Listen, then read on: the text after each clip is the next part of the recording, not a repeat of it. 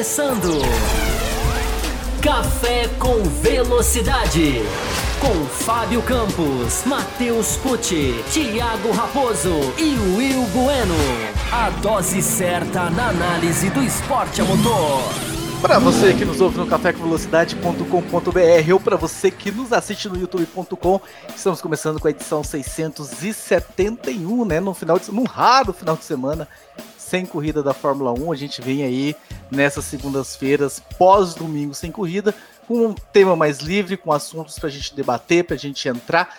E a gente tem um tema né, que estourou no final da semana passada, que foi o anúncio de que a Honda está saindo do Mundial. A Honda está mais uma vez, né, como fez lá em 2008, volta, né? Dessa vez não voltou como equipe, como fornecedora, mas enfim, está mais uma vez saindo da Fórmula 1. Nós discutimos isso, né, num programa que nós fizemos exclusivo para apoiadores na sexta-feira, uma live exclusiva, muito superficialmente, a gente veio aqui a comentar, foi bem Ali a notícia estava super quente, mas hoje a gente vem para aprofundar com um time completo sobre esse assunto, né? Café com Velocidade que está aí prestes a completar 13 anos, outubro, 31 de outubro é o dia do aniversário do programa. Estamos aí então quase completando 13 anos de idade, com muita satisfação todas as segundas-feiras aqui com, conversando e debatendo com vocês, queridos ouvintes e agora telespectadores, em alto e bom nível, o esporte a motor. Trazendo aqui os meus convidados, o Will Bueno. Seja muito bem-vindo, Will Bueno. O senhor não estava com a gente na sexta-feira, então o senhor também não teve aí como falar, não falou para os nossos ouvintes, os que estiveram disponíveis, sobre o assunto saída da Honda, Will. Te pegou de surpresa? Ah, impactos que isso pode ter, qual é para onde vai a Toro Rosso, perguntas e perguntas. Max Verstappen, até onde fica a paciência da família Verstappen? Perguntas e mais perguntas, viu, para serem respondidas. Saudações, Raposo, meus colegas de bancada que serão posteriormente apresentados, aos ouvintes e espectadores do Café com Velocidade. É, respondendo a sua pergunta, a, a Toro Rosso já foi. Tá. Ficou. Eu falei ficou a Alpha Tauri.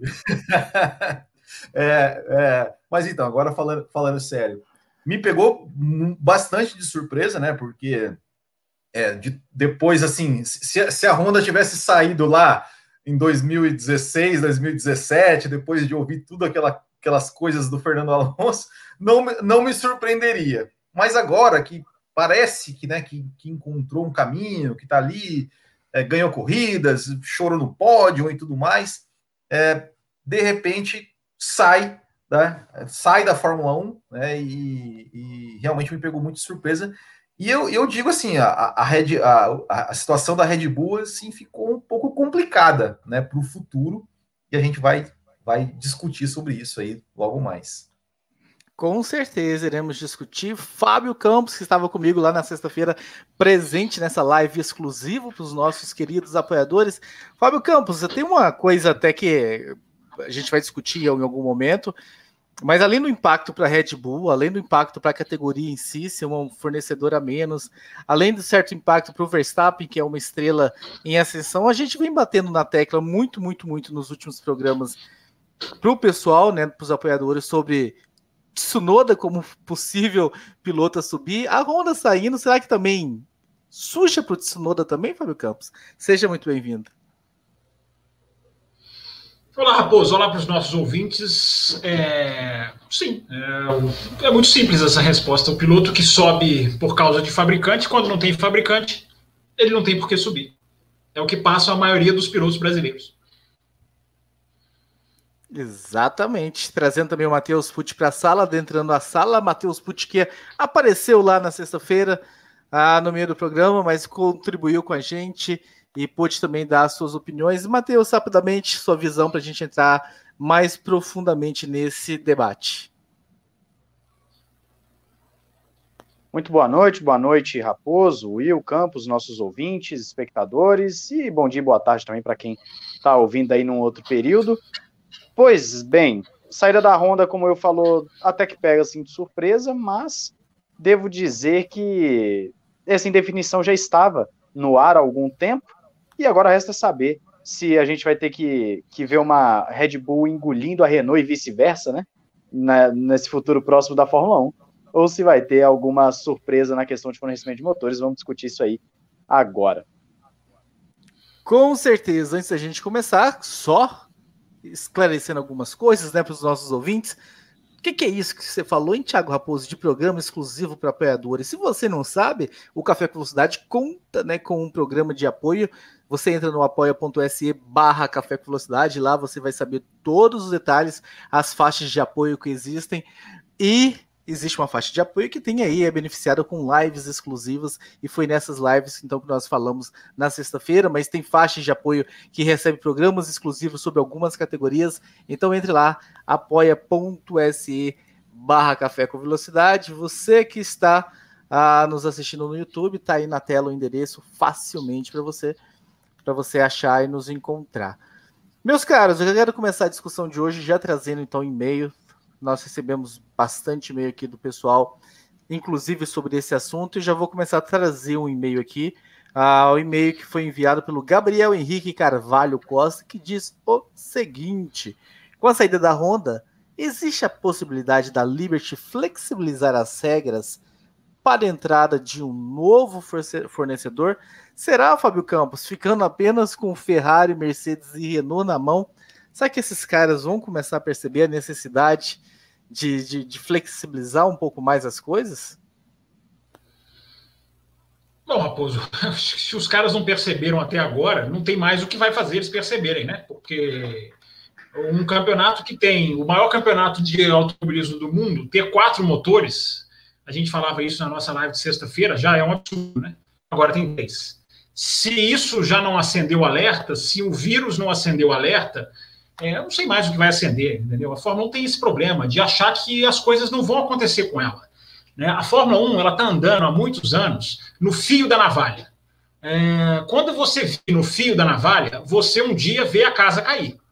É, o que a Fórmula 1 está vivendo agora é uma torcida para que a casa não caia. Porque se ficar só na saída da Honda, uh, vai sobreviver mais ou menos, embora tenha um aspecto que eu jamais vou deixar de apontar, que é o aspecto esportivo.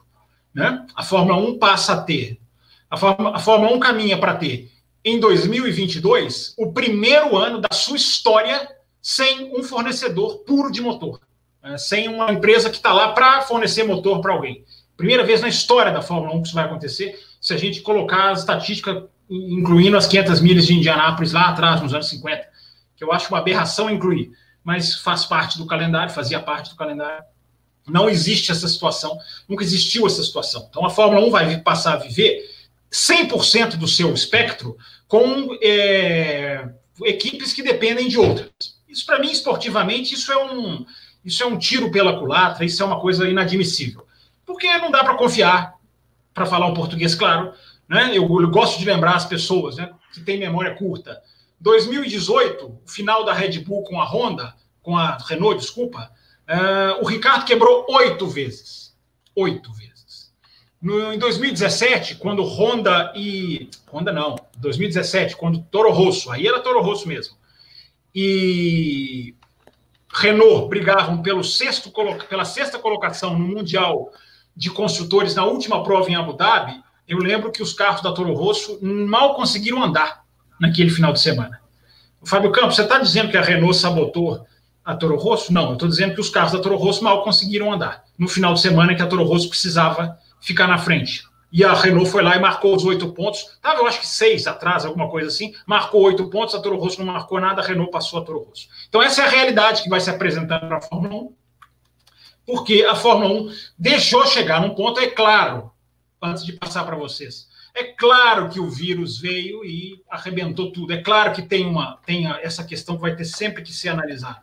Mas ela só realça um campeonato que olha só para dentro de si mesmo, né? que acabou de colocar uma taxinha mínima, troco, de 200 milhões de dólares para quem quiser entrar.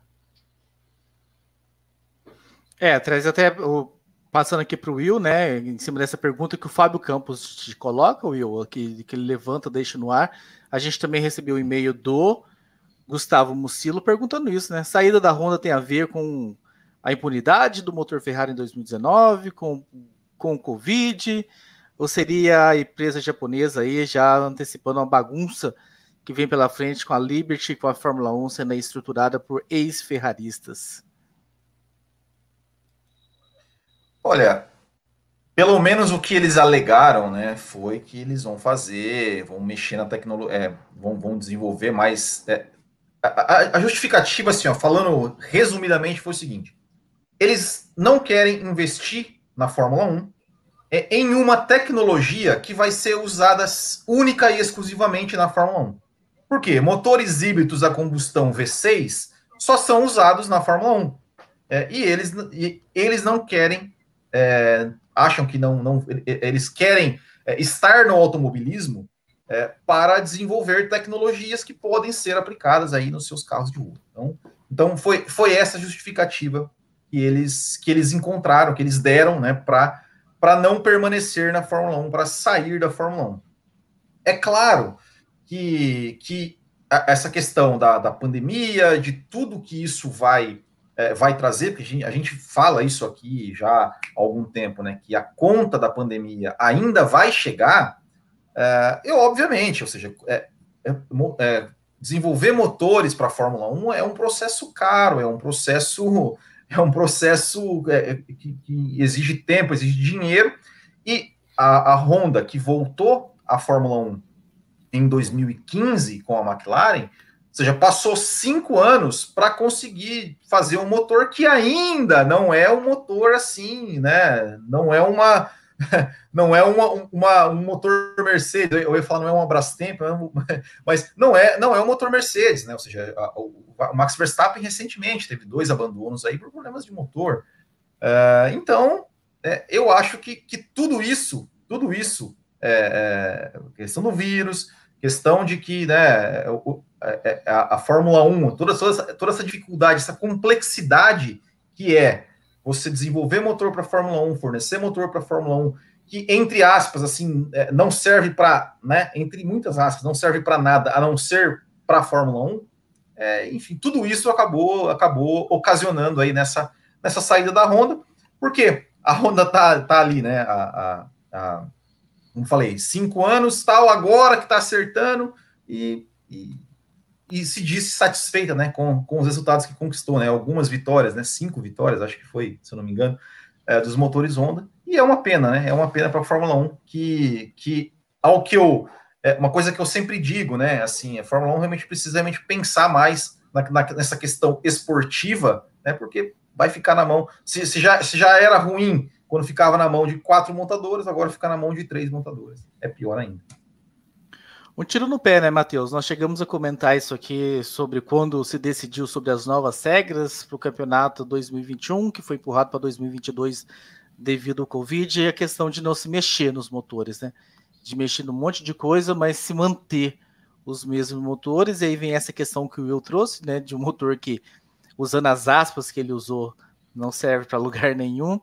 E continua aí a Fórmula E, nadando de, de braçada, em sedução, seduzindo mais e mais montadoras a cada momento. Existe o forte boato de que a Mercedes também em algum momento deixaria a Fórmula 1, né? Esse boato estourou mais uns seis meses atrás, até aquela época que cogitaram Hamilton na Ferrari e tudo mais, para onde ele iria quando a Mercedes saísse. Aí ah, a Fórmula 1 vai ficar com esse motor, o, o, o Matheus. Vamos ficar aí com três montadoras ao, ao que parece, né? Então, situação vai ficando bem grave, né? Porque, como o Fábio Campos disse, não dá para a gente imaginar muito, muito uma McLaren que vem fazendo uma retomada brigar por um título tendo motor Mercedes, ou a gente imaginar a Red Bull com a, com o motor Renault, e ah, se bem que isso aconteceu, né? Mas era meio diferente. Quando a Renault entrou, as coisas começou a zedar entre a parceria Renault e Red Bull e tudo mais, e foi aquela tanto de acusação que teve. Mas a Fórmula 1 fica nesse jeito, Matheus, refém aí uh, de, de, decisões, de pessoal que está lá não toma as melhores decisões, o motor que poderia ter sido mudado, poderia ter sido reestruturado junto com o carro novo, com o novo regulamento não foi, foi mantido, e a Honda cascou fora. Sim, é um cenário que não há não há nenhuma, nenhum cenário de, de ganho, somente de perda para a Fórmula 1.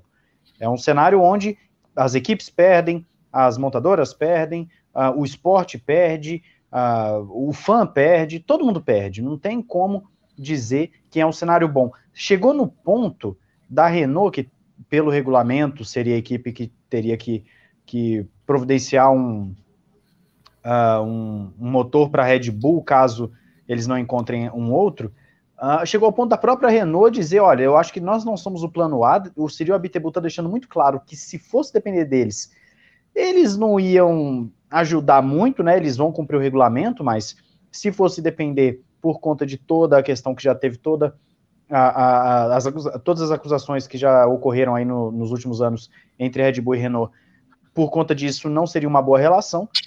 E você ter apenas três para fornecer motores, isso é péssimo. Isso é péssimo. A Red Bull, como eu falei na sexta-feira, ela tem a oportunidade de criar o seu próprio motor. É claro que não é fácil, mas ela tem uma oportunidade em mãos. Nós sabemos que esses motores vão ficar até pelo menos 2025, e isso é fundamental para a gente entender como a Fórmula 1 vai se estruturar a partir de agora. Se a Red Bull comprar, se a Red Bull pegar uma estrutura, se a Red Bull for atrás de fazer o seu próprio motor, de buscar o seu próprio motor, ou então de buscar alguém de fora, ela vai sair perdendo tempo, ela vai sair uh, um pouco atrás em potência, etc. Mas ela vai poder, a médio e longo prazo, ter algo coeso com aquilo que eles querem. Agora, se ela for ficar refém de Mercedes, Ferrari ou Renault, isso causa uma outra situação, uma situação onde a Red Bull ela não vai ter um motor feito para o chassi dela, não vai ter um motor feito para o pro projeto dela, e ela vai ficar refém do que uma equipe vai fazer de bom ou de ruim. Vamos ter o exemplo da Alfa e da Haas. Tinham um motor Ferrari, são reféns da Ferrari por conta do motor, entre, reféns entre aspas, e olha agora a situação em que está o motor Ferrari e onde coloca essas equipes. Então a Red Bull vai entrar nisso, a Red Bull vai ficar na Fórmula 1. São situações horrorosas. A Fórmula 1 não tem um bom horizonte olhando pelo lado da saída da Honda, não tem um bom horizonte para onde olhar, para onde espelhar, para onde buscar. Ela precisa de, de opções. Mas aí, quando chega uma, uma situação dessa, a Fórmula 1 faz o quê? Coloca empecilhos para a entrada de equipes, empecilhos para as montadoras, para os fabricantes.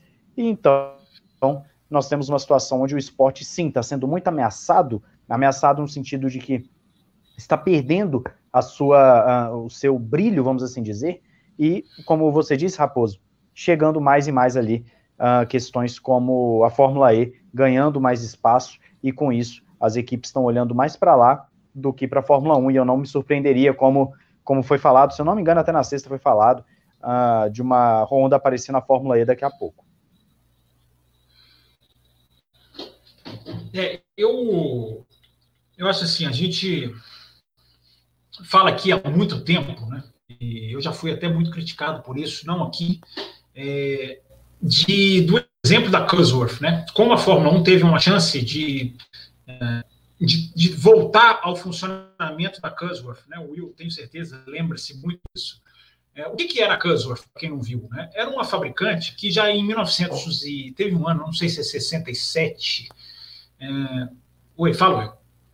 Não, é, é, só, é só que assim, né? O, parece que o, o, o Bernie Eccleston deu, jogou essa carta aí, né? No, ele falou sobre isso essa semana aí, falou que meio que, meio que falou para que seria uma opção, né? Mas a Cosworth não fez motor, né? Híbrido ainda, né? É, pois é, é isso que eu queria dizer também. É, porque é, a Cosworth abasteceu praticamente um grid inteiro. Teve um ano de Fórmula 1 é, que eu não, não vou me lembrar qual ano que é, mas o grid era praticamente todo, todo era todo Cusworth e só tinha Ferrari, né, que não era. É, você precisa ter um efeito, você precisa fazer um processo de simplificação dos motores. Porque a verdade, gente, é que esses motores híbridos arrebentaram com a Fórmula 1. Essa é a grande verdade. Arrebentaram. Eu fui a favor dos motores híbridos aqui no café. Eu falei em 2014, a tecnologia, mas o resultado não dá para morrer abraçado com uma ideia só para dizer que, que era sua ou não era. Né? É, esse, esse, regulamento arrebentou, esse motor arrebentou com a Fórmula 1, quebrou um monte de equipe, acabou com a competitividade, é, enfim. É, criou um vencedor só, a gente só estava tendo, a gente entrou na era híbrida com o Vettel vindo de nove vitórias seguidas, né? achamos que seria ali um sopro de competitividade, não foi. É, e a Fórmula 1 teve a chance de colocar tudo isso abaixo, antes do vírus aparecer. Né? Eu, eu vou colocar no meu Twitter amanhã, aqui no arroba campusfb, é, uma série de textos, é para quem se interessa te pelo tema mesmo. Eu, eu, brinco, né? O meu Twitter não é para amadores, meu Twitter é só para quem quer mergulhar nessas discussões profundas mesmo. Então eu vou colocar uma série de textos de 2017, de 2018, de 2019, vou colocar print de tela, de, das reuniões que a Fórmula 1 fez, das declarações que envolviam a Fórmula 1 tempos atrás, da Porsche, é, que construiu um motor de Fórmula 1, construiu uma unidade, uma, fez para pôr o carro, para testar, para pegar, para enfim, para analisar, e falou: não, isso aqui não é para nós. É... A Aston Martin, Aston Martin, que é agora aí empresa da Fórmula 1, mas, mas só com o nome, né? Na verdade, a empresa é do, é do seu Stroll. Mas a Aston Martin, o presidente da Aston Martin, dizendo: peraí, vamos fazer um motor, queremos fazer um motor para a Fórmula 1. E depois ele dizendo: não, com essa, com essa especificação mantida, nós não vamos fazer. Então a Fórmula 1 se reuniu várias vezes pra, com a chance de simplificar esse motor, de jogar fora esse aquecimento do turbo, né, o ERS, que arrebentou, que foi o que arrebentou com a Honda. A Fórmula 1 teve a chance de fazer tudo isso. Nós falamos aqui no café, os motores são a alma de uma Fórmula 1 diferente. Trocar os motores é dar a chance da Fórmula 1 virar outro campeonato. Por quê? Pelo fator Cosworth. Pelo fator de você ter um motor barato, simples, que equipa 10 carros que equipa cinco, equipe, equipa cinco equipes, né, para falar misturar o português de Portugal com o português brasileiro. Então você, a Fórmula 1 teve essa chance. A Fórmula 1 sentou na mesa. Por que, que ela não, não cedeu a isso? Porque ela fez exatamente o que ela fez agora, com a taxa de 200 milhões de dólares. Ela sentou e as pessoas envolvidas na reunião decidiram preservar elas próprias, decidiram olhar o lucro delas próprias e não o que seria bom para o esporte. Eu vou repetir a frase que eu falei. A Fórmula 1 há anos anda no fio da navalha. Ninguém sabia que o vírus ia chegar. Ninguém sabia. Uh, a Fórmula 1 há anos anda no fio da navalha. Quando chega um vírus, uh, o fio da navalha se torna perigoso. Eu ainda repito: se, se for só a saída da Honda, ok, se sobreviveu. Agora, o efeito dominó é o grande medo da Fórmula 1. É o efeito dominó. Como que a Red Bull vai agora processar o seu futuro? A Red Bull cometeu seus erros, brigou com a Renault, foi aquele final, um acusava o outro, todo mundo errou. Mas a Red Bull é uma equipe que põe quatro carros no grid, é uma equipe que não veio para brincar, é uma equipe que quer ganhar. E agora essa equipe vai olhar para o lado e vai falar o quê? Mercedes? Ferrari? É, Mercedes não vai querer dar arma para o próprio inimigo. Ferrari é motor de Fórmula 3. É, Renault acabou de uma forma patética. Como que esses caras vão manter o investimento? O que, que esses caras vão fazer para manter o investimento? Vou falar daqui a pouco sobre a questão de. Vou passar para você, Will, justamente para quebrar. Daqui a pouco eu falo sobre essa questão de construir o próprio motor. Mas, enfim, diga, Will. Não, é, é, é, é, tem até a ver um pouco com essa questão de construir o próprio motor ou de pegar um outro fornecedor, porque pra, que, que é uma pergunta muito simples que eu não sei se se, se alguém tem a resposta, mas é, é, compensa para alguma, alguma empresa de fora é, entrar na Fórmula 1, gastar zilhões de dinheiros para desenvolver o motor, para construir, para desenvolver, para pesquisar, e tudo aquela coisa, para um motor que em 2025 vai ser jogado no lixo? É, é, é, é, é isso que eu, que, que eu fico me perguntando é, e, e, que eu, e que eu fico pensando assim, como a Red Bull vai sair dessa, né? Como, como a Red Bull vai sair dessa? Eu tenho uma pergunta é, do Danilo é... Duarte em cima disso, Fábio Campos. Eu vou pôr já a pergunta do Danilo, que é em cima disso. Ele pergunta aqui: a opinião de vocês seria mais atrativo para a Fórmula 1 que uma tecnologia cara, porém relevante para aplicação em carros de rua, ou tecnologias simples que visam menos custos e mais competitividade porém irrelevantes para as indústrias automotivas? Essa é a, essa é a grande questão. Né, Raposo? Eu já tomei de pedrada para falar que por falar que a Fórmula 1 tem que retroceder na tecnologia. Não tem como mais, não se sustenta, não dá. Dava nos anos 80. Eu falo para as pessoas, as, as, pessoas mais velhas, que normalmente quem acompanha a Fórmula 1 já tem 30, 40 anos, é preciso atualizar o software. Essa questão de Fórmula 1, tecnologia de ponta, isso tem que ser repensado. Repensado não é jogado no lixo, não é isso. Tem que ser repensado, tem que ser reparametrizados. Não sei o que eu falei. Hoje eu estou inventando palavra aqui.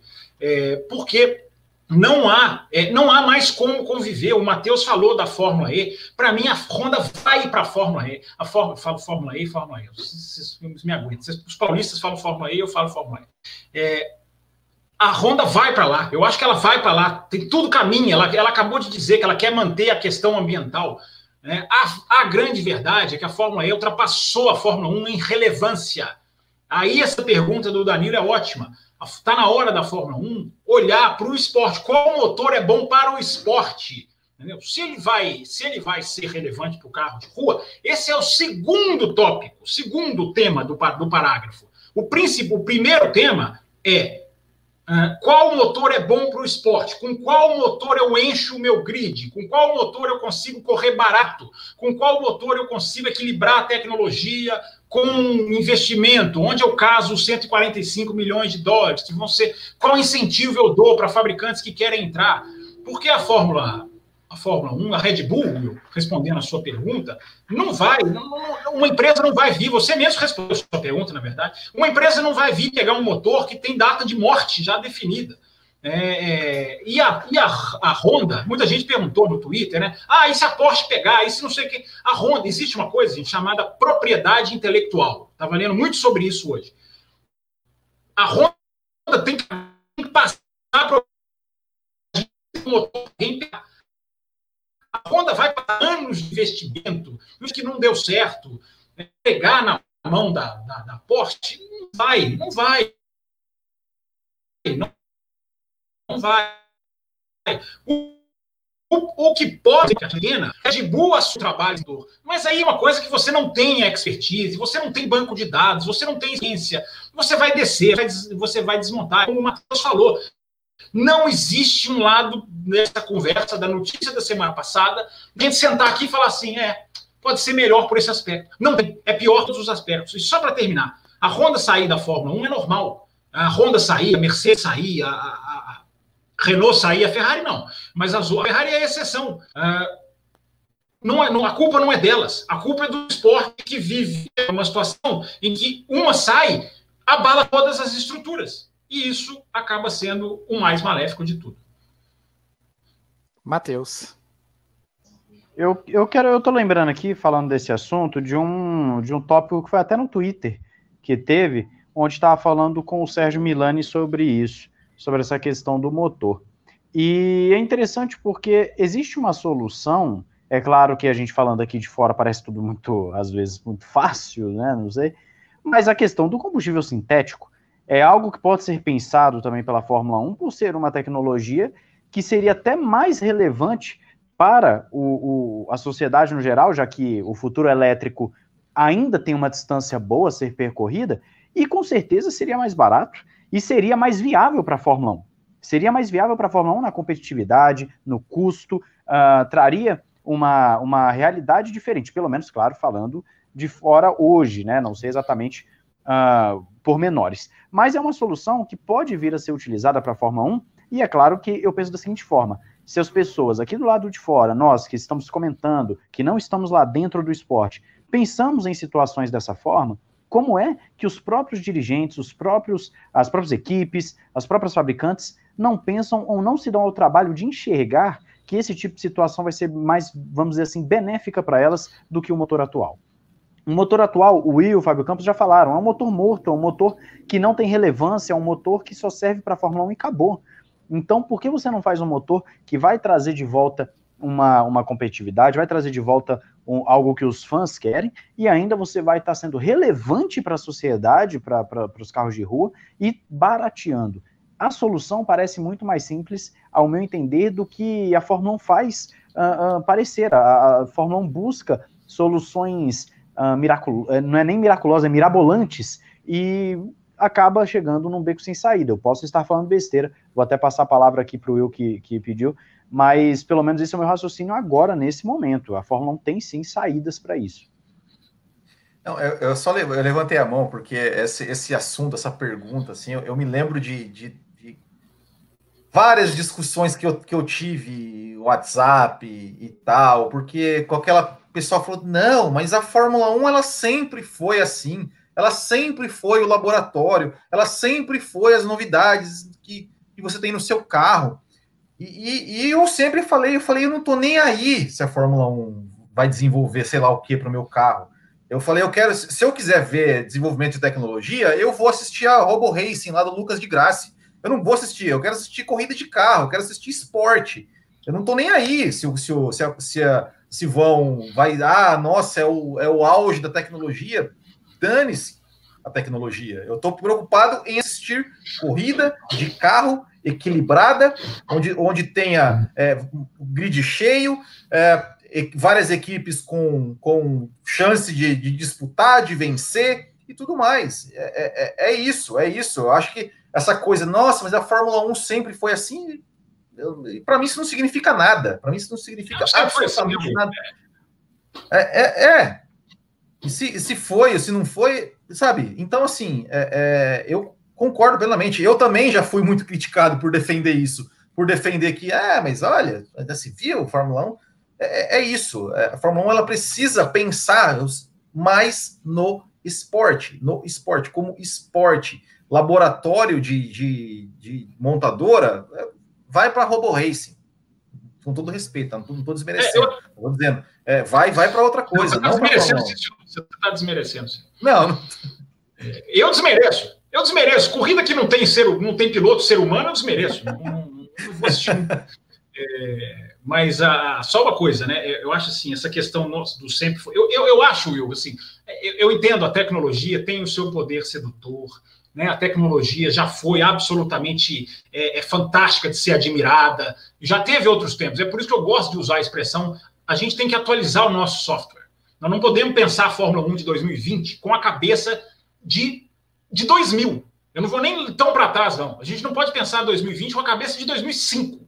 É, porque a, a, gente, hoje, gente, a gente tem microcomputadores no nosso bolso. Né, mega computadores no nosso bolso. A tecnologia chega a um ponto de influência, e aí você imagina o esporte onde essa tecnologia é, é, é máxima, você vai acertar tudo habilidade do piloto que fica para segundo plano, é, competitividade, é um carro que não suporta ultrapassagem. Até nisso, que é o importante de tudo. Um carro que chega atrás do outro superaquece freio, superaquece motor, superaquece pneu. É, é esse lixo com que a Fórmula 1 convive.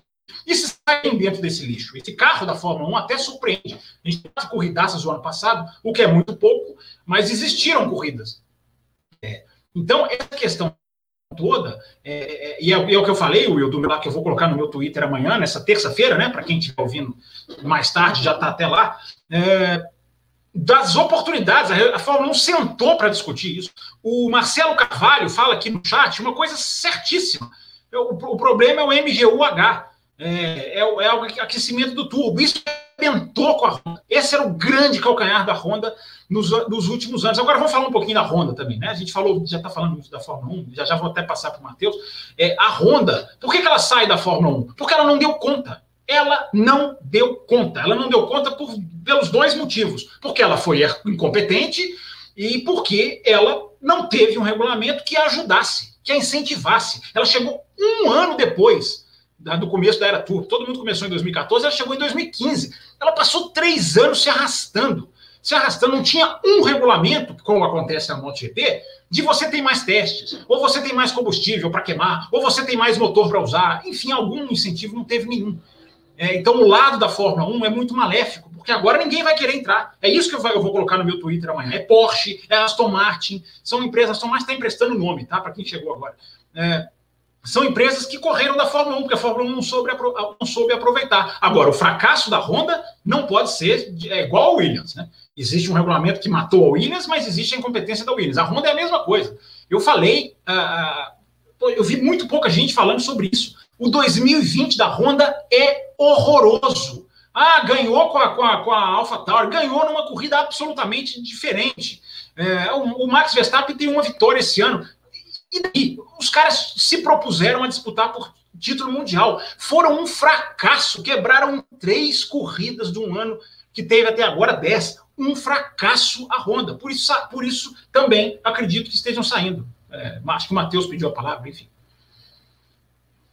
Sim, sim. É, eu tinha uma coisa para falar depois do comentário do Fábio Campos, agora eu tenho três. Né? Então eu quero, é eu quero acrescentar o seguinte. É, o, o, primeiro ponto que eu quero falar, que já pegando esse finalzinho do comentário do Fábio Campos, é uma curiosidade de que a Honda, no ano passado, falou que ia investir mais de 200 milhões de dólares no motor de 2020. E olha o que, que virou o motor de 2020, né? Só é, esse já é um dos comentários.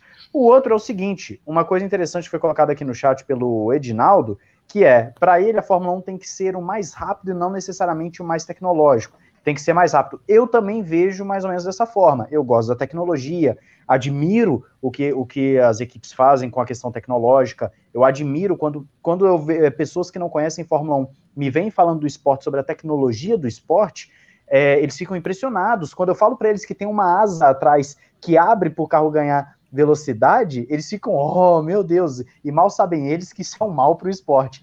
Mas é, a tecnologia é fantástica. Agora, eu também vejo que a Fórmula 1 deveria ser o, aonde você tem os melhores pilotos com os carros mais rápidos. E entrando na questão do motor, o que eu queria, do motor não, perdão, do que o Fábio Campos falou sobre a Fórmula 1 chegar num ponto onde você dificulta até mesmo a ultrapassagem, é só a gente fazer uma comparação básica para quem às vezes está ouvindo esse podcast e não conhece tanto de automobilismo, não conhece, não conhece tanto de Fórmula 1. A Fórmula 1 criou um mecanismo hoje, a Fórmula 1 hoje é a mesma coisa de você falar que, que no futebol não tem gol, no basquete não tem cesta, é isso. A Fórmula 1 ela criou corridas que não têm ultrapassagens. Você precisa abrir uma asa, um, um método artificial para poder fazer uma ultrapassagem, para poder colocar um carro para ultrapassar outro. Então, tá tudo errado, tá tudo errado. A questão do motor, da saída da Honda, é um problema só que a Fórmula 1 tem para resolver, dentre vários outros, que a gente espera que a partir de 2022, que, que a partir de 2022 esses problemas comecem a ser solucionados com novo regulamento, com novos carros, e aí futuramente 2025 também com novos motores, com soluções melhores. Mas é só uma pontinha de um todo um sistema que precisa ser modificado. A Fórmula 1, de certa forma, está refém também, né, das montadoras. Se colocou nessa situação e agora está refém. Meio que engessado também de tomar outras decisões. Eu concordo com vocês que tem que se visar não a parte tecnológica, mas sim o esporte. Mas quem está lá dominando, quem é que veta as coisas, quem é que faz as votações, quem dá suas opiniões é Mercedes, é Ferrari, é Renault. E o que elas querem é, é isso aí que está aí. Você levantou a mão, Fábio Campos? Sim, sim. Pra, só para complementar isso que você falou, né, Raposo? Há quantos anos a gente fala da Fórmula 1 não poder, se, não poder ceder as montadoras? Há quantos anos a gente fala da DTM? É o maior exemplo disso, né? A DTM, é, é, é, ela, a, a, DTM, ela chegou num ponto em que ela entregou a participação acionária para as montadoras. Então, a, na, na, medida agora que as montadoras estão saindo, estão saindo todas, é, a DTM está se vendo na situação de ter que pagar para recomprar essas ações. Olha, olha isso, você tem um campeonato, você tem montadoras, você cede os direitos para as montadoras fazerem o que elas quiserem, e quando elas vão embora, você tem que pagar. A DTM, a DTM, a DTM está na beira de morrer. A DTM vai acabar. A DTM vai virar um campeonato de GT, vai virar um campeonato de, de, de, de vai virar um campeonato qualquer. Merecidamente. Merecidamente. Porque quando nós falávamos aqui na época do Diogo Gomes, eu estou lembrando do Diogo Gomes, porque o Diogo Gomes é fã da DTM. É, não jamais poderia ter feito isso. Ou era, né? É, é verdade. Agora, vamos, vamos adaptar para a Fórmula 1. A Fórmula 1 não chegou a esse ponto tão, tão horroroso, mas tem essa, essa estrutura de funcionamento da, do, do, do, veto, do, da unanimidade, essa da unanimidade pelo menos caiu é, a princípio, que as pessoas dentro do esporte não deixam o esporte crescer. E o que eu estou achando legal do nosso programa hoje é que nós estamos pegando a saída da Honda, em vez da gente estar tá aqui falando, é, agora a Honda vai de Renault, não, a Honda vai de Mercedes, ou a gente vai até falar Red do Bull, Verstappen, Red Bull, Red Bull, né? Red Bull. Porque é Red Bull, porque o Verstappen é um fator que a gente interessa. É, o Verstappen é fundamental para o futuro da Red Bull na Fórmula 1. Em vez da gente estar tá aqui falando futuro, o que vai acontecer, essas coisas que são interessantes falar mesmo, a gente está fazendo aqui uma discussão da estrutura que levou a tudo isso. Né? A saída, repito, gente, é normal no ponto de vista de uma fabricante de carro. É, eles fabricam carros, eles existem para vender carro na rua. A Fórmula 1 é um marketing. Né? A Fórmula 1 é um, uma. A Fórmula 1 tinha que ter trabalhado aí, isso ia na linha do que você falou, Raposo. Eu aponto para o lado errado toda hora. É, você, o ideal era você criar uma estrutura em que você tinha equipes pequenas, em que você sustentava equipes pequenas, porque sabe o que eu fico pensando? Se um time da NBA fechar, vai ser uma pena. Mas a NBA vai sobreviver. Se um time do Campeonato Brasileiro de futebol cair, vamos cair toda hora, ah, vai ser ruim para o campeonato, mas o campeonato vai sobreviver. É, a Fórmula 1 não. A Fórmula 1, um time sai, um motor sai. A gente fica, e agora? E se esse aqui sair? E se o grid ficar com 16? E se não sei quem sair? É, é, é, uma. É, é, vou repetir a expressão: é o fio da navalha. Quem anda no fio da navalha um dia pode ver a casa cair. Então, Raposo, essa é, é essa é a grande discussão que eu acho legal a gente estar tá tendo aqui. É, o que, que, vai mudar nessa estrutura? O que, que a gente pode fazer?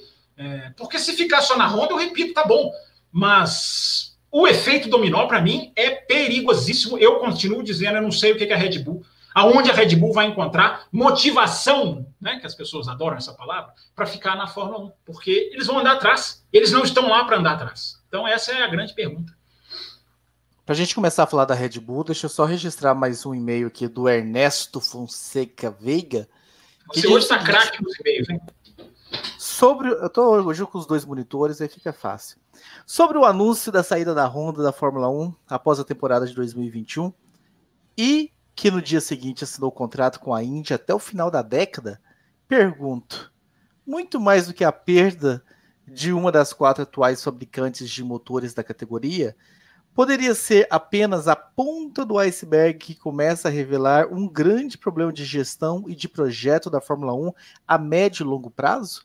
Não somente em relação às questões políticas, que têm dificultado constantemente a entrada de novas equipes e parceiros, abre parênteses, e até mesmo a manutenção dos atuais devido aos altos custos, fecha-se o parêntese, mas principalmente em relação às definições e decisões técnicas e de tecnologias a serem adotadas pela categoria para os próximos anos. Né? Eu acho que assim, a gente já respondeu de certa forma o e-mail, Ernesto, a gente deu uma antecipada na, na resposta. Matheus, o Will, quer, quer complementar? Sim? É, podem, podem os dois, depois eu complemento. Pode ir, se os dois quiserem falar, pode falar. O Will não quer. O, o Will quer falar antes? Não, não quer? Não, eu, eu falo, se for. Se for eu, eu vou ser o primeiro. Já que eu apareci aqui na tela grande, eu vou falar. é, tem uma. Tem, tem uma questão interessante nisso, que ele fala da, da questão da gestão de médio e longo prazo. E a gente aqui falou muito também de como a Fórmula 1 chegou nesse estado. Eu lembrei durante a discussão aqui, do o Will fala com uma certa frequência do livro Eu Não Sou um Anjo, do Bernie Eccleston, e nós temos que lembrar que esse uh, simpático senhorzinho, vamos assim chamar, para não dizer outra coisa, ele é o responsável direto pela Fórmula 1 não somente ter chegado no nível que chegou em termos positivos, mas também em termos negativos. Né? Ele é um cara que foi fundamental para o crescimento da Fórmula 1 no mundo, na visibilidade que ela alcançou, etc. Mas também é um cara muito é, é fundamental, um cara é, é de extrema importância para ela chegar também nisso, numa Ferrari extremamente poderosa, numa categoria que é refém das montadoras. Então, é, isso que nós estamos vendo hoje são consequências do passado e o problema que nós estamos, que pelo menos eu acredito que, que também é grande, o Fábio Campos também já citou aqui, que é o que a Liberty Media chega, mas algumas coisas ela mantém e piora, como por exemplo, manteve veto da Ferrari, não mudou a regra de motores para 2022. Então, são questões que, que nós temos um passado que, que continua vivo na Fórmula 1, continua se arrastando na Fórmula 1, fazendo sombra à Fórmula 1. E enquanto ele estiver ali no cangote do presente, o futuro não vai mudar. Ficou até bonita essa frase, colocar no Facebook depois. Não, não, ficou poética. Ficou poética. Eu até quero falar sobre isso. Não sei se você estava na fila. Não, não, pode, pode, pode falar. É, bom, eu acho, eu acho, sabe, eu estava pensando, Matheus, esse final de semana, é, parece aquela, parece uma história, assim, uma historinha assim, né? O, o, o, cara mora numa casinha, num campo, uma casinha de madeira. Mora na casinha 20, 40, 50, 60, 70 anos ele mora numa casinha de madeira. Madeira, uma casa frágil. Aí um dia, e não acontece, é uma região que não, não tem problema, não tem, não tem sol, não tem chuva, não tem vento. Aí um dia ele vira e faz assim: ah, quer saber? Eu vou construir essa casa, eu vou trocar essa madeira e vou fazer uma casa de cimento. É, aí ele derruba a casinha dele de madeira, constrói a casa dele de cimento. No, no dia que ele termina de construir a casa dele de cimento, vem um vendaval, uma, uma, uma hecatombe climática. E e ele pensa assim, poxa, se eu não tivesse construído a minha casinha semana passada, é, eu estava morto. É, é, é, a analogia perfeita que eu faço para a Fórmula 1. Se a Liberty não tivesse comprado a Fórmula 1 no exato momento em que ela comprou, com a vinda do vírus, a Fórmula 1 tinha enorme risco de deixar de existir. Não teria Vettel na Aston Martin, não teria Alonso na Renault, não teria Renault na Fórmula 1, porque eles já falaram que só ficaram por causa de 2022, demitiram mil e tantos funcionários. É, a estrutura já teria, já teria, já teria toda arrebentada, não teria teto gastos. É, a Copa Liberty salvou a Fórmula 1, mas foi uma das coisas assim, por causa do vírus. Se não viesse o vírus, eu não sei, mas por causa do vírus. Porque é tanta coisa que a Fórmula 1 acabou fazendo, e agora é a salvação dela, por causa da Liberty. Eu concordo com você, aliás, eu falo isso várias vezes. Né? A Liberty tem erros e acertos, mas o fato da Liberty ter feito o que ela fez até agora é o que mantém a Fórmula 1 viva. Aquela Fórmula 1 do Eccleston, por isso que eu estou lembrando desse pensamento que você citou, aquela Fórmula 1 do Eccleston não sobreviveria a isso que nós estamos passando. Não sobreviveria, não tinha ninguém comprando a Williams, não, não tinha, simplesmente não teria. É, o Haas, é o, famoso Netflix, né? É o dono da Haas, o Gene Haas, o que, que eu estou fazendo aqui? Né? É, então, é, é, é, uma boa, uma boa, uma boa reflexão para a gente ter aqui neste, nessa edição especialíssima do, do Café com Velocidade. E mudando um pouquinho as estações, o Will Bueno, o Hugo Lopes entra nessa discussão que a gente já esbarrou nela, né? Vocês têm alguma novidade sobre quem será a fornecedora da Red Bull? Tem alguma chance de alguma outra empresa entrar? Vão ser obrigados a ficar com a Renault? Que a gente já deu uma esbarrada aí, mas entrando mais o assunto Max e Red Bull agora. É, não, não temos novidade, né? Pelo menos eu não tenho. É, e, e, é o que a gente falou. Como é que, que quem vai, vai se interessar em entrar na Fórmula 1 para desenvolver um motor que daqui três anos não vai. Quando de repente, né, a, a gente viu a própria Honda, o quanto que ela é, vem capengando desde 2015 para fazer um, um, motor e agora estão querendo, né? É assim, quer dizer, agora estão querendo não. É, é, é, conseguir alguns resultados em 2019, falar, não, 2020 a gente vai disputar o título. E, como o Fábio Campos falou, tem sido um fracasso, né, quebrou o motor.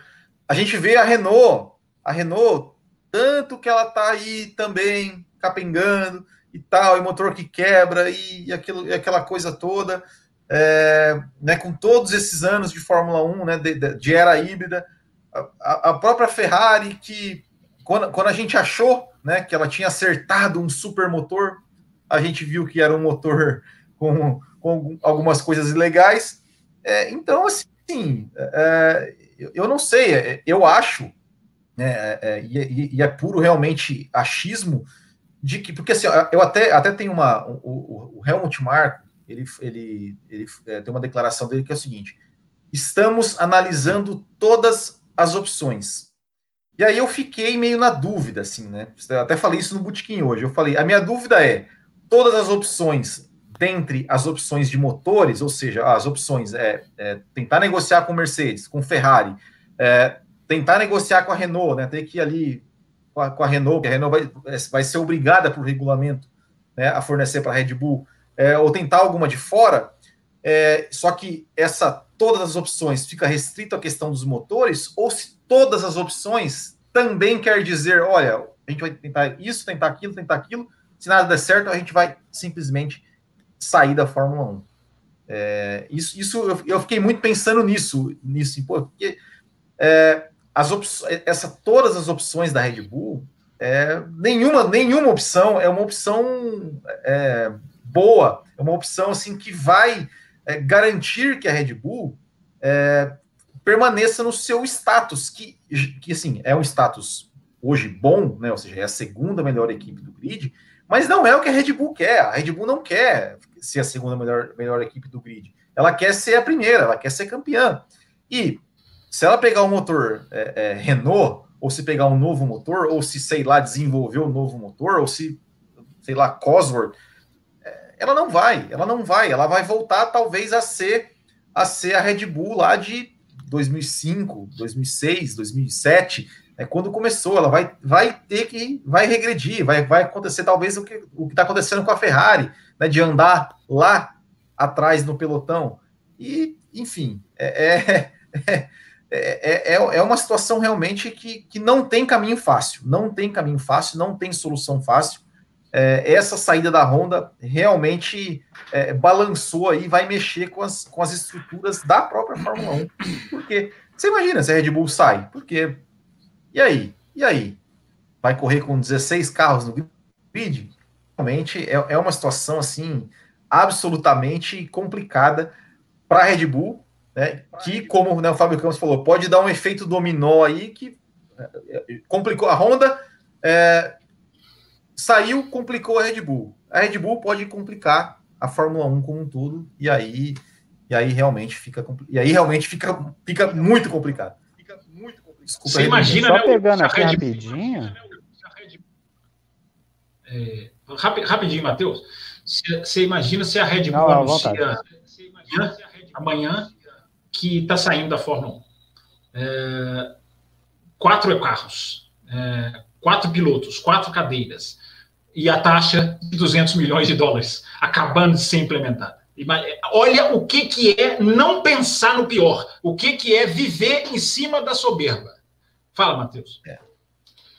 Tirou as palavras da minha boca, eu ia falar sobre a taxa. Imagina o que é então você perder quatro carros da Red Bull e quem que vai pagar 200 milhões para entrar, para preencher esse vazio? Quem que vai pagar? Ninguém. Falou tudo que eu ia falar. Muito bem, meus caros. Assunto saída da Honda, impactos para a Fórmula 1, erros e acertos de decisões debatido e aprofundado. Quero trazer um outro assunto rapidamente antes da gente encerrar esse programa, que é um assunto que explodiu alguns minutos antes de a gente começar esse programa, né? Saiu uma publicação aí no Motorsports, né? Eu estou até com a reportagem aberta aqui na minha frente, exclusivo. Veja a carta do CEO da Fórmula 1 que confirma negociações fechadas para ter o GP do Brasil. Aí aqui tem a questão dele ter mandado uma carta para o governador em exercício do Rio de Janeiro, cobrando a questão da parte ecológica lá, da finalização ah, das licenças para que, que a Fórmula 1 realmente venha ao Brasil, né? Existe, está acontecendo esse lobby muito forte disso acontecer. E o João Filho, né, nos escreveu um e-mail aqui falando a mesma coisa. Ah, boa noite, esse é meu primeiro e-mail, apesar de assistir a vocês há mais de um ano. E a minha pergunta é: quais as implicações da pressão lobby feita pelo Chase Carey pela liberação das licenças no futuro do circuito do Rio de Janeiro?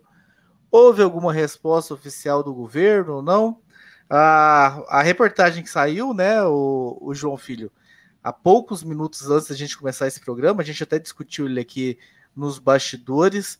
Ah, não, não tinha uma resposta ainda, mas estava lá a carta sendo exposta e tudo mais desse lobby acontecendo. Will Bueno, você põe muita fé nessa história aí? O que, que você acha? Eu vou repetir o que eu sempre digo. Eu só acredito neste este autódromo é, carioca vai sair é, o dia que eu ver ele pronto. O dia que eu ver ele pronto, assim, nossa, estamos aqui, tá, é só esse dia. É, porque assim, ah, beleza, o Chase Carey lá fez uma, mandou uma carta para o governador, mas não, não tem o que ele fazer. Vai fazer o quê? O Chase Carey ele tem, é, é, é quer, quer colocar lá, quer fazer esse lobby, mas não, não, depende nem só do governador, né? Porque tem lei, leis ambientais, tem um monte de burocracias aqui, né? Que, que só o nosso país é, consegue ter para resolver tudo isso. Isso não é uma questão, uma questão simples assim. É, a gente sabe, né? A, a, a Rio Motorsports comprou né, os direitos de transmissão da, da, da, da, da Fórmula 1 aqui para o Brasil. É, sei lá, eu acho que talvez isso até, até, seja, até esse, essa carta aí seja até uma, digamos, uma, uma espécie de compensação, de agradecimento, assim, tipo, olha, ó, a gente vai comprar de vocês aqui, como a gente negocia, pô, manda uma carta lá, faz um, faz um love, bota, cria uma notícia aí pra gente, porque é, é, é o, o, o, realmente, ó, a, a, Fórmula 1, ela não tem, ela não tem é, é, poder sobre a, as questões da políticas públicas aqui no Brasil. A gente sabe que tem muita coisa aí envolvida, muita coisa ainda a se resolver para que, para que, essa, que essa obra seja, digamos, autorizada a ser feita. Né? Então, sinceramente, assim, eu, eu realmente, é, só acredito que, que vai sair, que vai ter GP do Brasil no Rio de Janeiro, nesse autódromo e tal, vendo, né? É, e, né, poderia ter em Jacarepaguá, né? Se não destruísse, mas isso é outra coisa. Não, bem lembrado, não é outra coisa, não. Bem lembrado. Pode falar. Não, só falei que foi bem lembrado. Quer falar sobre vou... o assunto? Depois do Matheus. O... Não, eu vou, então, aproveitando a oportunidade, eu quero. Essa carta do Chase, ela só reforça uma coisa que, que eu falo já há algum tempo, seja no Ressaca, eu acho que aqui eu cheguei a falar também. É, as pessoas, eu vi que elas levaram para o lado político a questão do autódromo no Rio, e porque é culpa do político X, do político Y, disso, daquilo, mas as pessoas ainda não entenderam que a Fórmula 1 está, sim, interessada num grande prêmio no Rio de Janeiro. As pessoas ainda não entenderam isso. Ainda não entenderam que o Chase Carey sentou com o Temer para conversar sobre isso.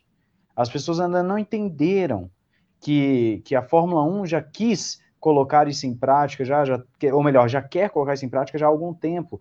A Fórmula 1 estuda isso porque para ela é mais viável comercialmente, etc, etc. É, é, as pessoas acham, é, eu vejo nas redes sociais as pessoas achando que é uma questão só do político X ou Y. Gente, Interlagos, é, por mais que seja um circuito fantástico, quase todo mundo gosta, é excelente, etc., já há anos se fala da questão da estrutura de Interlagos, de que ele vai chegar uma hora que não vai dar mais. Pelo menos no padrão que a FIA coloca, vai chegar uma hora que ele não vai conseguir mais, a não ser que eles, que eles abram uma exceção ali e tal. E a Liberty está buscando outros meios desde 2017. Ela vem buscando outra forma e viu no Rio de Janeiro essa possibilidade, é mais atrativo, etc. A Fórmula 1 quer isso. A Fórmula 1 quer, não acha que é só o Brasil, ah, porque o Brasil. A Fórmula 1 quer esse grande prêmio no Rio de Janeiro. Se a Fórmula 1 puder tirar hoje de Interlagos e colocar amanhã no Rio de Janeiro, ela coloca. Então, é, é, é como o Will falou, ela não tem poder para chegar lá construir um autódromo. Mas se ela puder fazer a pressãozinha, colocar a noticiazinha, deixar claro que se fizer ela vai estar tá aqui, você pode ter certeza que isso vai influenciar sim. Vai ter alguma influência. Porque sabem que vão gerar dinheiro na cidade, sabem que vai gerar dinheiro para o Estado, etc. Então, tem toda uma questão da Fórmula 1 aí, tá? É, é uma pena que tenham acabado com o Jacarepaguá. Uh, tem essa, parece que uma lei ou alguma coisa assim, que, que, que na época que destruíram o Jacarepaguá faz com que tenha que construir um novo no Rio de Janeiro. E agora, a questão é, vão conseguir construir naquele local que estão falando, acho que é Deodoro, né, que fala, vão conseguir construir ali, por que, que não buscam então outro lugar, já que ali está falando que, que tem impacto ambiental, etc. Construa o circuito, porque, gente, Interlagos, ao meu ver, Matheus, dificilmente continuará na Fórmula 1 nos próximos anos. Se continuar, vai ser um tapa-buraco até ter alguns autódromos no Rio.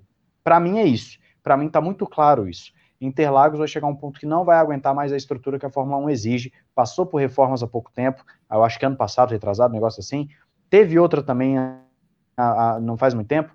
Enfim, chegou num ponto que está claro, a Fórmula 1 quer ir para o Rio de Janeiro e uma hora ou outra isso vai acontecer, ou não vai ter GP do Brasil. Vai, vai ser isso, ao meu entender. Eu posso estar redondamente enganado, mas olhando as informações, é isso que eu vejo hoje. É, eu acho assim, é, eu, eu, discordo da questão da estrutura. Eu acho que a estrutura de Interlagos está longe de ser um exemplo, mas é uma estrutura que, que, que serve. É, se a Fórmula 1 for olhar a estrutura mesmo, ela não corre em Mônaco. É, não acho que a Interlagos sairia da Fórmula 1 por causa disso. Acho que sairia por um aspecto comercial, isso que você está falando. A Fórmula 1 quer ir para o Rio de Janeiro. Né? quer ir porque quer. Né? A Fórmula 1 tem, a Liberty tem essas, essas, essas, como é que é a palavra que eu vou usar? Essa tara né, de, de, querer, de querer ir para uns lugares, quer ir para Londres, quer ir para Miami. Miami está dando banana para a Fórmula 1. Miami não quer nem ouvir falar de Fórmula 1. É, a Fórmula 1 doida para correr em Miami, e Miami votando, os moradores, tira esse negócio daqui, aí leva para um estacionamento de um estádio, e aí não, também não tem aval. A Fórmula 1 está com essas fissuras de querer ir para alguns lugares. É, agora ela não vai para todos os lugares que ela quer. Não vai, entendeu? Porque para ela, ela ir para o Rio de Janeiro, ela vai precisar que o Rio de Janeiro consiga tirar do papel uma obra desse tamanho. E o Rio de Janeiro é um estado falido, quebrado, destruído. É, entendeu? Eu adoro o Rio de Janeiro, seria ótimo se tivesse corrida lá, ia para lá, como vou para São Paulo, ia atrás da Fórmula 1 da mesma maneira. Mas é um estado arrebentado, é um estado que não tem nada. O Rio de Janeiro não tem nada. Então vai ficar a gente, a gente fica aqui falando de autódromo, parece que o autódromo já está chegando. É, eu, eu, sou pior do que o Will. O Will falou que só acredita com o autódromo pronto. Não, eu só acredito na hora que a luz verde acender, porque eu vou falar, não, né, o, pelo menos o asfalto aguentou a falta de apresentação. É, então, assim, o Rio é uma cidade turística, o Rio tem um apelo, o Rio. Agora, a situação econômica. Quem, eu não consigo entender como é que a MotoGP anunciou uma corrida no Rio de Janeiro em 2022. A MotoGP anunciou, não é, não é o caso da, da Fórmula 1, não. É pior ainda. A, a, a MotoGP confirmou no site oficial dela. Entendeu? Assim, os caras lá de fora por interesses econômicos, que o Brasil nunca vai ser desistido, digamos assim, porque o Brasil vende carro, vende moto de, de maneira é, é, é estrondosa. Agora, os caras, por, por, olhar só para o dinheiro, é até bom para nós que eles olhem para isso, né? Porque se eles forem parar para pensar, eles vão falar assim: poxa, cara, o EC saiu porque ninguém pagou. É, o autódromo de Jacarepaguá foi destruído, o autódromo de Brasília foi destruído, o autódromo de Curitiba querem derrubar, não sei se derruba ou não derruba.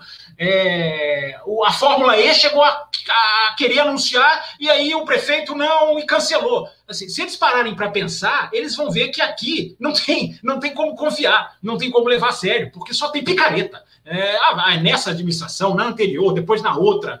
É, não adianta. Então, é, é, como que isso vai ser viabilizado? Eu não sei. Eu, a minha resposta para essa pergunta é, é vamos esperar o autódromo sair. Na hora que o autódromo sair, vai. Agora, eu, eu não tiro Interlagos do, do, do, mapa assim, não. Eu acho que Interlagos tem a chance de continuar, porque é uma pista conveniente, é uma pista que cai num horário ótimo. Claro, Rio de Janeiro também cairia, mas cai num horário ótimo, dá corrida boa, dá audiência boa para a Fórmula 1. É, enfim, é, eu, eu, eu, não sei o que vai acontecer com o Grande Prêmio do Brasil. Sinceramente, eu não sei. Interlagos pega muita questão da segurança, né? É realmente deixa muito a desejar a questão da segurança. A gente passa por lá, a gente sabe que é perigoso. A gente tem um histórico de sequestros, de assaltos, de equipes terem que contratar comboios de segurança especial e, e tudo mais. Então, Mas o Rio de Janeiro Janeiro não tem problema de segurança, Raposo. Pensa bem, eu, concordo com você. Pensei aqui agora, o Rio de Janeiro também teria esse problema, né? É, eu não sei como que é o entorno, né, de, de Deodoro ali, porque se o autódromo de Interlagos fosse em outro setor de São Paulo, talvez não teria tanto problema assim. Mas tem um entorno ali onde acaba acontecendo alguns, muitos acidentes, emboscadas, não tem muito escape, né? São as ruazinhas estreitas. Você sabe, a gente sempre dá a volta lá para ir embora. Não tem muito o que as equipes fazerem e tal, então ah, é toda uma situação complicada. E eu estava até lendo a Ju falando, né, a Ju Serazoli no Twitter dela sobre essa questão de segurança, comparando-se com o México, mas como no México eles, eles investem pesado em segurança, em policiamento, e a sensação de segurança que acontece no México é bem diferente uh, do que acontece no Brasil. Então é, um, é algo bem negativo para o lado de Interlagos, eu acho que o lado positivo do lado de Interlagos são duas coisas, né? O interesse que eles ainda têm no Brasil e a, esse circuito do Rio de Janeiro que ninguém vê com, com seriedade ele saindo do mapa. Vai sobrar o quê? Vai sobrar Interlagos. A não ser que de repente resolvam, ah, vamos para a Argentina, que a Argentina também, de certa forma, atinge o Brasil, também é um mercado tal, pra, e continuamos na América do Sul, e lá tem um circuito muito bom. Fora isso, Interlagos está garantido mais por falta de alternativas do que. Aquele circuito da. Você está falando de Termas do Rio Hondo ou você está falando do de Buenos Aires? Termas, Termas. Não, Termas, quem já foi, eu conversei, Raposo, não cabe nem a MotoGP. Nem a MotoGP. Assim, aí a estrutura, aí o que o Matheus falou se aplica. Aí a estrutura mesmo, de não caber. Porque Interlagos cabe. É apertadinho, mas a Spa era apertadinho, Spa foi apertadinho muitos anos. Enfim, dá para fazer. Agora, termos do Rio Hondo, quem já foi, fala que não. Eu já, eu já conversei pessoalmente com quem já foi, é, fala que não, não, é impossível. Né? E a estrutura para chegar é, é, é enfim, estrutura para chegar, acho que não espantaria a Fórmula 1, né? Porque nas pistas na Europa a gente já fez um programa aqui de viagem falando como que é problemático. Mas, é, enfim, são, eu acho que Buenos Aires, Raposo, se fosse reformado, talvez. Agora, é, eu não sei, sinceramente, eu não sei o que vai acontecer com o Grande Prêmio do Brasil. Sinceramente, eu não sei. Matheus, é, você levantou a mão? Não, eu, não, eu, eu, levantei, mas assim, é só, é só uma rápida. Né, que o Fábio, Campos, o Fábio Campos falou aí de, de, de Miami, né? Que, que a Fórmula 1 estava querendo correr em Miami, aquela coisa toda. É, eu me lembro, né, que assim, eu, eu moro em Santa Catarina, a, a, vai fazer 10 anos o ano que vem. Eu lembro que há, há, uns tempos atrás aí rolou rumores até que, que ia rolar Fórmula 1 aqui em Santa Catarina, aqui no, no Beto Carreiro, o Bernie Eccleston veio de helicóptero, foi o maior foi uma hora UE. Ó, tá aí, Bernie, né? Opção para Liberty aí, né? Vir aqui em Santa Catarina seria, seria uma boa. Claro, tô brincando, né? Tô brincando, mas, mas é realmente é, com relação com relação a Interlagos, né? É, eu, eu também, eu, eu acho que, que por mais apertado que seja, tudo aquela, né? Eu acho, eu também acho que que, que ainda serve para a Fórmula 1 e, e espero que continue em Interlagos. Meus caros, alguém mais para adicionar algo nesse assunto? Nós encerramos a edição 671. Eu quero agradecer aqui o e-mail que o nosso querido Caveira, né, o Renato Fonseca mandou aqui para a gente, doutor Caveira, falando sobre as categorias de base, comparação de Alesi Drogovic e o Jake Hughes, essas coisas vão entrar no programa que a gente faz especial dessa categoria. Nós também tivemos uma sugestão de tema aqui que a gente pode entrar depois que o Michael fala, né, que o Will Bueno propôs essa discussão sobre o melhor finlandês da Fórmula 1, então a gente pode entrar nessa. Eu acho que ele colocou aqui sobre você. Como o Will falou semana passada. É o, é o Bottas, com certeza é o Bottas. Aqui, como o Will falou semana passada para perguntarmos sobre aleatoriedades. Então ele, ah, ele tá. perguntou sobre uma aleatoriedade. Tá anotado aqui ah, esse e-mail, Michael também, da gente falar sobre os finlandeses. Quem sabe com o Kimi anunciando no final do ano aposentadoria, a gente cabe aí fazer uma, uma comparação dos finlandeses. Fábio Campos levantou a mão fala. Não, eu acho que o Kimi não vai aposentar, não, viu? Tá, tá, pelo que eu tô lendo, eu acho que ele vai ficar mais um ano. Né? É, Kimi e Mick Schumacher na, na, na Alfa Romeo. É, só agradecendo aqui o pessoal do chat, né? A gente conseguiu pegar algumas hoje. O Cássio Coutinho, a Esther dos Santos está sempre aqui. Gustavo Henrique Parreiras, bem-vindo ao grupo de apoiadores. Gustavo Henrique Parreiras, o Gabriel Castro. Quem mais? Deixa eu ver se eu acho aqui. Thales Vinícius falou aqui da minha, do meu refrigerante.